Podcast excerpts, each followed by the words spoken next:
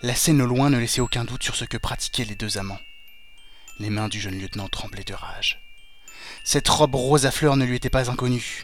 Des larmes commencèrent à lui perler des yeux sans aucune raison précise. Quelque chose le terrassait. L'âge de l'homme pouvait correspondre. En fait, tout correspondait. Il connaissait ce visage. Il l'avait vu il y a longtemps. C'était un ami de la famille. Il était présent sur plusieurs photos. Il était le seul blond connu des cercles intimes. Serait-il le vrai père de Fabio? Red Universe. La plus grande saga galactique jamais racontée au podcast. Chapitre 11. Dynastie.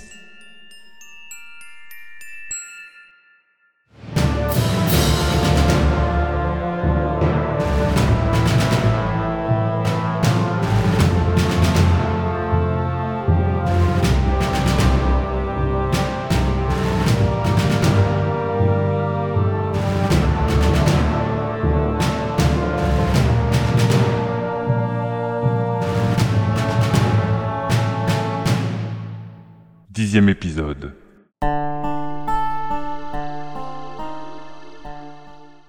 Edgar se tenait debout devant Ralato, nu et musclé, le sexe pendant, la blondeur de sa pilosité éclatant au grand jour. Le soldat mental, mourant, se sentait partir, comme si son âme allait bientôt s'évaporer pour un grand et dernier voyage. Le visage d'Edgar, qu'il connaissait de sa prime jeunesse, semblait évoluer, changer. Ah, encore ces voix Mais allait-elle le laisser tranquille? Le sang lui remontait de sa gorge, sa blessure aux côtes était plus grave qu'il ne lui avait semblé. Mais dans l'état où il se trouvait, tout cela était secondaire. Les murs se transformaient, ondulaient, tout le monde autour de lui se dissolvait, seul Edgar restait devant lui nu, le visage changeant.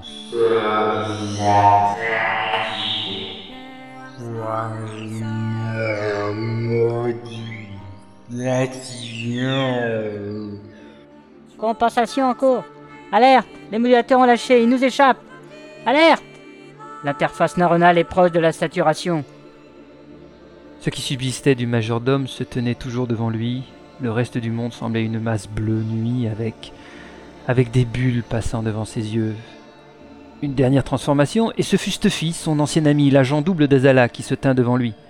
L'homme qui lui avait tendu un piège avec les mutualistes pour le capturer à la colline des vacances, le renégat mental le plus recherché de Materwan. Edgar avait vécu. Stuffy prenait sa place. Ou l'y avait-il peut-être toujours été?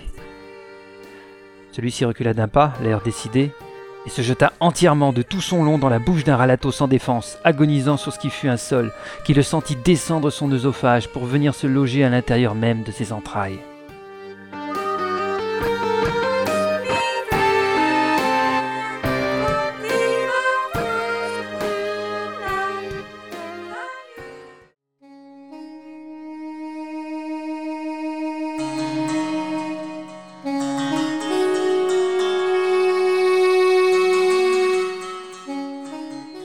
Fabio entr'ouvrit les yeux. Plusieurs centaines d'êtres flottaient autour de lui, encombrant totalement l'espace de la pièce au point de faire disparaître les murs, et d'autres milliers emplissaient les espaces voisins, hors de vue. Ils étaient des dizaines de milliers, peut-être un million. Maintenant Le transporteur numéro 3 orbitait doucement à quelques encablures de la station Pinata El Grande, et six des sept autres vaisseaux géants faisaient de même, tandis qu'un dernier était accroché à la station pour ravitaillement.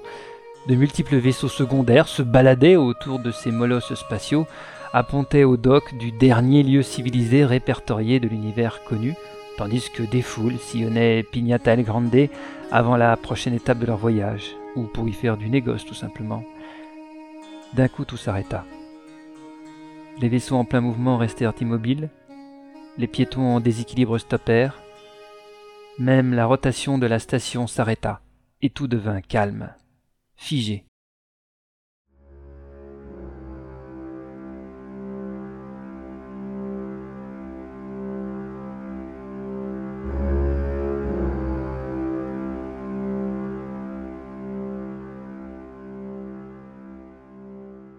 Palato ouvrit les yeux.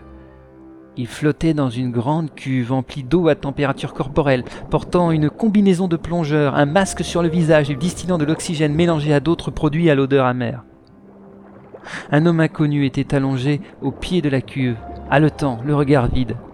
Cette fille se tenait droit, le regard furieux, un autre homme à ses côtés tentant à force de méditation de pénétrer à nouveau l'esprit du captif.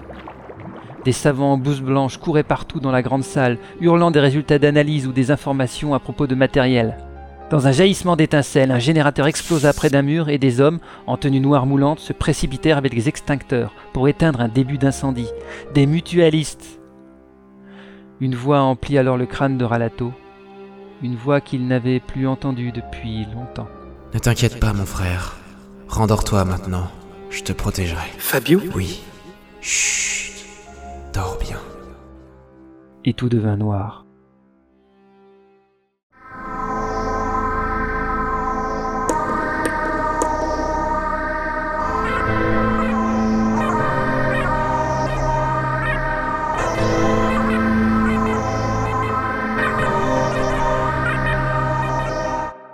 Red d'univers. À suivre.